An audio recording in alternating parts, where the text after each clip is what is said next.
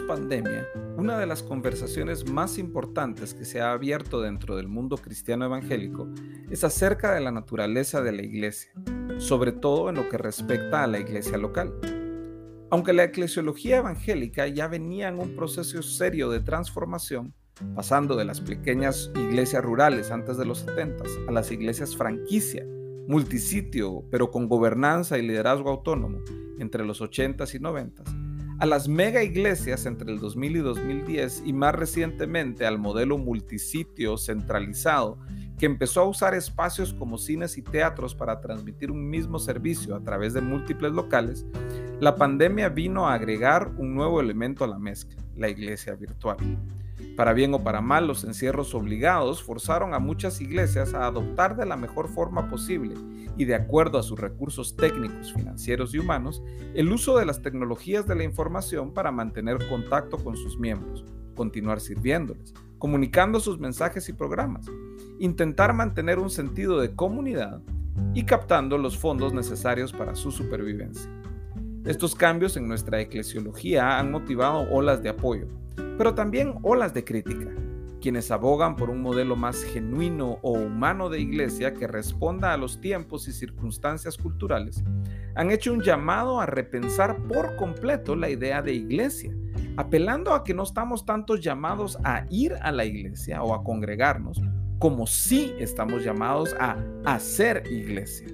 Este eufemismo, hacer iglesia, es una invitación a que los cristianos se involucren más en causas sociales, a que más que dar su dinero a una congregación local lo hagan a causas sociales y que, si se, reúnen lo hagan en un café, un bar o una casa, con grupos de amigos de pensamiento similar, para que cuando abran la Biblia puedan responder a la pregunta más importante que apremia al cristianismo evangélico posmoderno. ¿Qué significa este texto para mí?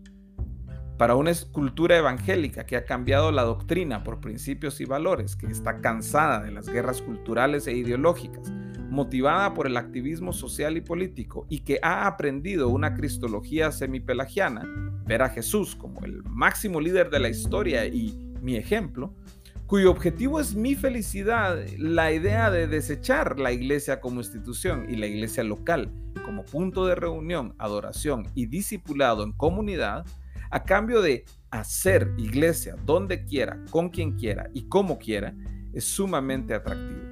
El mensaje se convierte en terapéutico, el discipulado en coaching motivacional y el evangelismo en activismo social. Ante esta realidad, donde la idea de iglesia se asocia más con una acción, un verbo, hemos de revisar qué nos dicen las escrituras acerca de la iglesia y las iglesias. La iglesia somos nosotros, los creyentes, a través de toda la historia, todas las culturas y todas las naciones del mundo. Hebreos 11 y 12, Apocalipsis 7, 9 y 10, Mateo 28 del 18 al 20. La iglesia es columna y baluarte de la verdad. Primera de Timoteo 3, 14 y 15. La iglesia es una ciudad y una familia edificada sobre el fundamento establecido por Cristo, los apóstoles y los profetas para venir a ser morada de Dios en el Espíritu. Efesios 2, 19 al 22. Es la congregación de los santos, donde alabamos y proclamamos su nombre. Salmo 22, 2, 22, 25, 35, 18, 107, 32, 149, 1 y 49 al 10. La iglesia es la comunidad que se reúne con regularidad y frecuencia a alabar a Dios, escuchar su palabra y compartir juntos los sacramentos del bautismo y la comunión.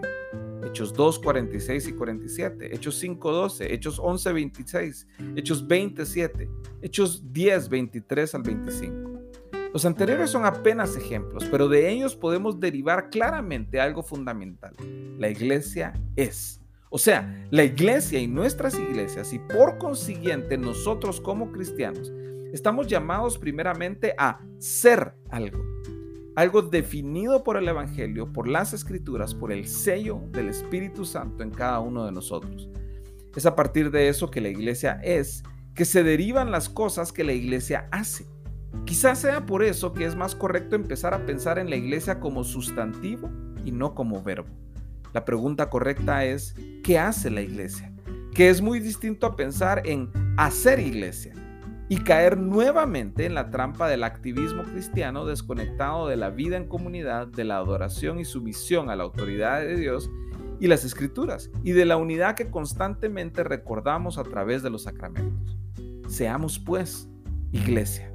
Reunámonos con frecuencia y regularidad. Alabemos, compartamos las escrituras y partamos el pan. Esto tan antiguo, tan opuesto a nuestra cultura individualista obsesionada con la felicidad personal, es quizá uno de los únicos refugios de esperanza que nos quedan. Yo me alegré cuando me dijeron, vamos a la casa del Señor. Salmo 22, 122, 1.